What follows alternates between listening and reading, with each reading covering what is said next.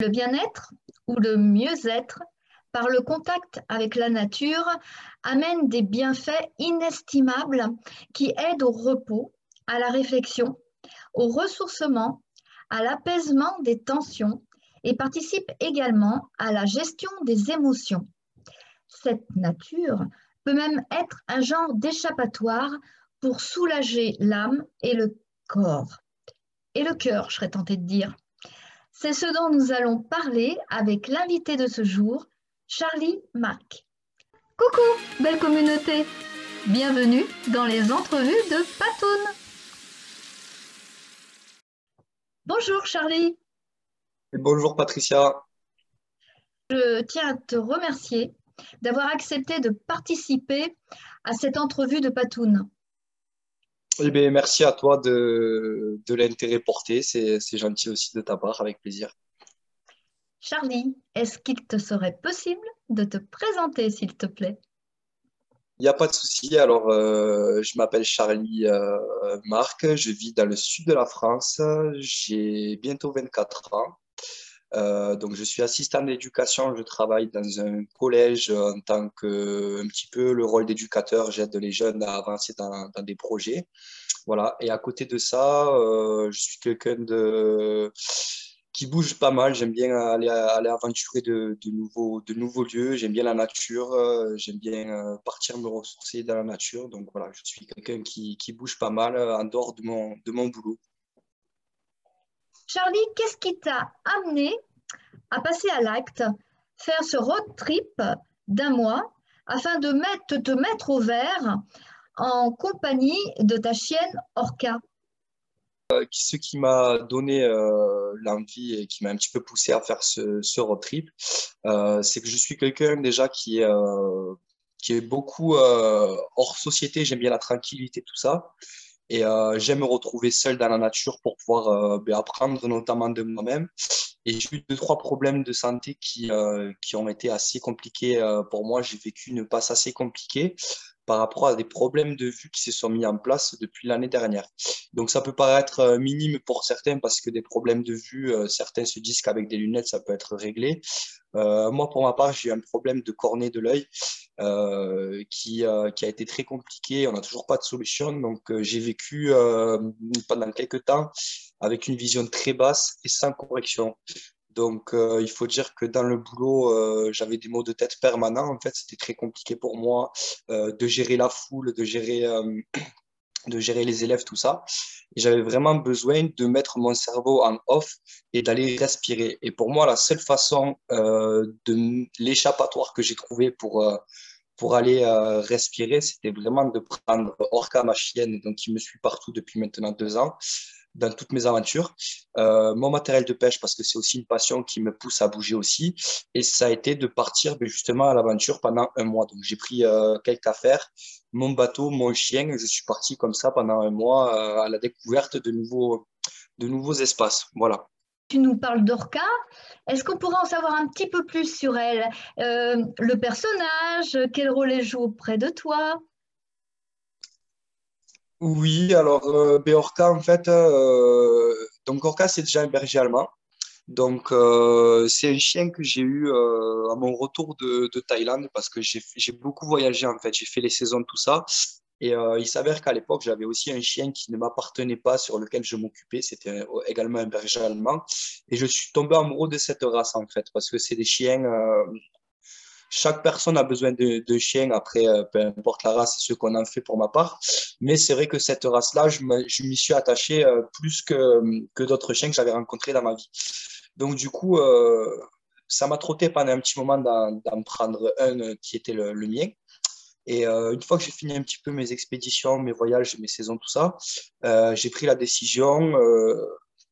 Euh, donc, il faut dire aussi que j'ai la chance d'avoir mes parents qui sont à côté de moi donc, ce pas non plus trop un frein pour moi. Je me suis dit, si jamais je voulais rebouger, j'ai la chance qu'ils pouvaient me la, me la garder en quelque sorte sur quelques jours. Donc, ben, avec eux, j'ai pris la décision de prendre mon propre chien à moi. Donc, ça fait deux ans qu'on partage, ben, euh, tout, qu'elle partage tout mon quotidien, qu'elle, suit toutes mes aventures.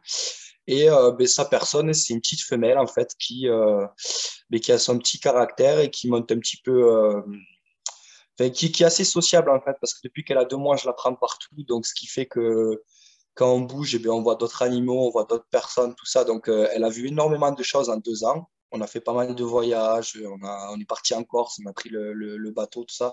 Elle a vu énormément de choses. Et euh, ben, du coup, c'est c'est ma petite, ma petite protectrice parce qu'en grandissant, elle s'est mis un petit peu le, côté protecteur et du coup, euh, du coup, voilà, elle aime me suivre un peu partout et, et, voilà, après, c'est une chienne très gentille, mais voilà, qui, qui, a quand même ce côté, euh, ce côté protecteur, euh, notamment qu'on retrouve dans la race du berger allemand. Pour en revenir à ton road trip, comment as-tu fait pour vivre le plus naturellement possible lors de cet épisode Alors, comment j'ai fait pour vivre le plus naturellement possible? Donc déjà, il faut dire que, que la, principauté aussi, pourquoi je suis parti aussi, c'est j'ai, j'ai pêché en parallèle de ce road trip. Donc, j'avais pris mes cannes à pêche, mon matériel de pêche et tout ça. Donc, j'ai, j'ai quand même un bivouac. Donc, j'ai euh, ma tente, mon lit de camp, etc. Et euh, ensuite, euh, donc de se retrouver dans la nature, moi je suis quelqu'un, j'aime bien vivre de la nature. Donc je ne suis pas le genre de garçon qui va prendre du charbon, des allumes-feu, tout ça pour, pour cuire ma viande, tout ça, j'aime bien aller chercher mon bois. J'ai une scie, donc je vais le couper, tout ça. C'est un objectif pour moi. Après, euh, concernant euh, l'eau, donc là, euh, moi, j'ai des réserves qui font. j'ai deux bidons de 20 litres d'eau. Donc, c'est vrai que je suis parti un petit peu à l'improviste. Je ne savais pas sur, sur quelle destination j'allais. Mais on s'adapte. On s'adapte on essaie de vivre le plus naturellement possible, donc de dépenser le moins d'énergie possible. Donc, c'est-à-dire quand on fait la vaisselle, on regarde l'eau qu'on utilise. Euh, pareil, quand on, fait, euh, quand on fait cuire de la dinde, eh ben, on fait tout avec du bois. On essaie de, garder le maximum de d'essentiel de, de, vie en fait moi c'est ce qui me plaît personnellement après euh, j'ai bougé pendant ce road trip et j'ai eu la chance via les réseaux sociaux sur, euh, sur certaines destinations de me faire héberger chez des gens que je ne connaissais pas, sur lesquels j'avais posé des, euh, des posts via, via Facebook. Donc, ils m'ont gentiment hébergé. J'ai pu recharger donc, euh, mes batteries parce que j'ai des batteries quand même pour alimenter mon appareil photo, mon téléphone parce que je fais un petit peu de photos et de vidéos aussi dans la nature. Et ensuite, ben, pour prendre une douche aussi, parce que c'est quand même agréable. Et, euh, pour ensuite repartir sur une semaine euh, dans la nature. Donc, c'est ça. En fait, entre mes, expéditions à chaque fois, ça durait à peu près une semaine. J'allais euh, chez l'habitant, justement, pour recharger un petit peu batterie et, pouvoir me laver avec une vraie douche. À côté de cette passion pour la nature, une autre passion t'anime, Charlie. Il s'agit de la pêche à la carpe, appelée pêche en no-kill, sans tuer, ou catch and release, c'est-à-dire attraper et relâcher la carpe en question. Hein, on est d'accord. Peux-tu nous expliquer en quoi cette pêche consiste et comment on la pratique? Il faut dire qu'en fait, donc déjà, euh, mes expéditions nature se font essentiellement grâce à ma passion aussi, qui est la pêche de la carpe. Donc c'est en fait, l'un se fait avec l'autre, en fait. Donc, la pêche de la carpe demande euh, ben, de se retrouver dans la nature parce que c'est une pêche qui se fait sur plusieurs jours. On dort sur place. Donc, euh, c'est notamment ça, en fait, qui, qui fait mes expéditions. C'est-à-dire que si je prendrais mon sac à dos et j'irais dans la nature sans vraiment d'objectif, ben, ça serait un petit peu long pour moi. Là, ce qui, ce qui est important, en fait, pour moi, et ce qui, qui joue de ma passion aussi, et ce qui, ce qui fait tout, euh, tout le charme de ça aussi, c'est que à côté, donc certes, je suis dans la nature de ça, à côté, j'ai l'objectif qui est la pêche, qui reste une passion, bien sûr. Donc, la pêche à la carpe, je vais m'expliquer en quelques mots. Euh, moi, je pêche depuis, depuis tout petit. Euh, j'ai repris euh, à l'âge de mes 17 ans la pêche, notamment la pêche de la carpe, parce que ça m'apporte quelque chose de supplémentaire par rapport aux autres pêches. Donc déjà, la pêche à la carpe, c'est une pêche, comme tu l'as dit, Patricia, qui se fait en no-kill. Et le no-kill, en fait, c'est euh, le fait de, capturer, de relâcher le poisson, mais il n'y a pas que le fait de le relâcher, c'est le fait d'en prendre soin, de le relâcher en bonnes conditions. Donc ça peut paraître euh, un petit peu absurde pour certaines personnes, le fait de capturer un poisson et de le relâcher, mais nous avons des techniques et nous sommes à du poisson en tant que carpiste, parce que c'est le mot qu'on donne à, ce type de pêche. Nous avons des, pratiques qui fait qu'on euh, on est dans les plus grandes respect du poisson. par exemple, il faut savoir que en pratiquant le no-kill, on fait tout pour ne pas abîmer le poisson. Et donc, on utilise des montages, en fait, nous, en pêchant la carpe, qui, alors il faut savoir que le poisson est piqué, bien entendu, hein, mais on utilise des montages qui se piquent euh, aux extrémités des lèvres du, euh, du, poisson. Voilà. Donc, par rapport à ça, euh, on n'a pas le, on pas, comme on peut voir dans certains types de pêche ou tout ça, le poisson qui est piqué carrément au fond de la gorge, où c'est qu'il faut tout arracher pour le, pour le décrocher. Là, on a juste à le décrocher simplement. On utilise des tapis de réception pour ne pas l'abîmer, toujours humidifié. Et on est vraiment amoureux de, de, de ben, du poisson et de, de cette pêche. Donc, euh, ce qui va avec la nature, avec le respect de l'environnement, avec la propreté au bord de l'eau, euh, c'est un tout. Il y a même des cicatrisants, tu m'expliquais aussi la dernière fois? C'est ça. Alors, euh, ça peut arriver que euh, ben, qu'une carpe ait une petite plaie par rapport à, un hameçon. Et donc, ce qui se fait, c'est des cicatrisants justement euh, naturels qui permettent voilà, de, de prendre encore plus soin du poisson si le poisson est abîmé. Voilà. Après, on le manipule toujours, bien sûr, au bord de l'eau ou accroupi sur un tapis de réception. Et le carpiste est très très assidu par rapport à ça. C'est-à-dire que le, la personne qui va pêcher, qui porte un poisson debout, qui n'a pas de tapis de réception, risque de se faire insulter s'il publie ça sur les réseaux sociaux parce que le carpiste est très assidu. Il est euh, à fond sur le, respect du poisson, sur le no-kill. Il euh, faut dire que tous les pêcheurs de carpe pêchent en no-kill. Ça, c'est euh, 100% des pêcheurs de carpe. Et euh, pour moi, c'est une pêche d'avenir parce que ça regroupe euh, l'amour de la nature, le respect de l'environnement, euh, ben, se ressourcer au bord de l'eau, apprendre euh, l'autonomie aussi, parce qu'il faut dire que la plupart du temps, on reste quelques jours au bord de l'eau, donc c'est important d'apprendre à être autonome. Et puis après, de se surpasser, de, de voir de beaux paysages, et ensuite, ben, la capture de la carpe, c'est un plus, mais c'est ce qui fait tout le charme de la pêche. Alors, on ne peut pas quand même s'empêcher de, de penser, Charlie, qu'au moment où tu captures donc la carpe, elle peut subir des conditions de stress, d'asphyxie, voire des, éventuellement des, blessures avant d'être relâchée. Est-ce que, ça ne met pas sa vie en danger une fois justement qu'on la remet dans l'eau? Alors, ben, en fait, ce qu'on peut prouver un petit peu par rapport à ce qui a été vu depuis les dernières années, c'est que nous, déjà, ce qui est, ce qui est bien, et, et moi, maintenant, j'ai du mal avec les autres pêches par rapport à ça, justement, c'est que euh, comme déjà je te disais euh, auparavant, on en prend hyper soin euh, pendant les séances photo parce que nous, la seule chose qu'on garde d'une carpe, c'est la photo. Donc, on travaille pas mal sur les photos, tout ça. Donc, nous, déjà, le but, c'est d'en prendre hyper soin pendant les séances photo. Après, certes, il y a le fait que la carte soit capturée, mais ce qu'on peut analyser euh, au fil du temps et par rapport à, des captures qui ont été reprises, c'est que déjà, on a la chance de faire des poissons qui ont des trentaines d'années, parce que quand on fait des poissons qui font 20 kilos, euh, c'est clair et net que c'est des poissons que ça fait, qui sont plus, plus âgés que moi et qui sont capturés euh, ça arrive qu'il y en a qui soient capturés plusieurs fois dans l'année. Et on les retrouve toujours en bonne santé. Donc déjà, ça, euh, ça prouve en quelque sorte que, que le poisson continue de s'alimenter malgré les captures, tout ça. Et ensuite, nous, on le voit par rapport aux bouches. Si on voit un poisson qui a la bouche nickel et qui a, qui a une vingtaine d'années, ben, on peut apercevoir que le carpiste a, a bien fait son travail, il n'a pas abîmé le poisson. Et euh, concernant le stress, après, ce qu'on peut remarquer, ce qui a été remarqué sur, euh, sur certaines pêches de, de pas mal d'amis à moi, tout ça, c'est que via les photos, on arrive à reconnaître le poisson et il est possible alors, ce n'est pas tout le temps, bien sûr. Il est possible que sur une même pêche, c'est-à-dire sur une même journée ou pendant un, 24 heures, on capture le même poisson. Donc, là-dessus, ce qu'on peut se dire, c'est que euh, un poisson qu'on a capturé, euh, c'est-à-dire la veille, qu'on recapture le lendemain, c'est qu'il n'est pas forcément perturbé, qu'on l'a remis à l'eau dans de bonnes conditions, parce que 24 heures après, il continue de s'alimenter, il continue d'avoir une vie normale. Donc, c'est assez rassurant, contrairement à certaines pêches qui sont un peu plus euh, dures par rapport aux poissons. Euh, la carte peut rester combien de temps hors de l'eau? Parce que sans respirer dans l'eau, justement, est-ce qu'il n'y a pas risque d'asphyxie? Alors, la carpe, c'est un poisson euh, très, très solide, en fait, contrairement à plein d'autres poissons.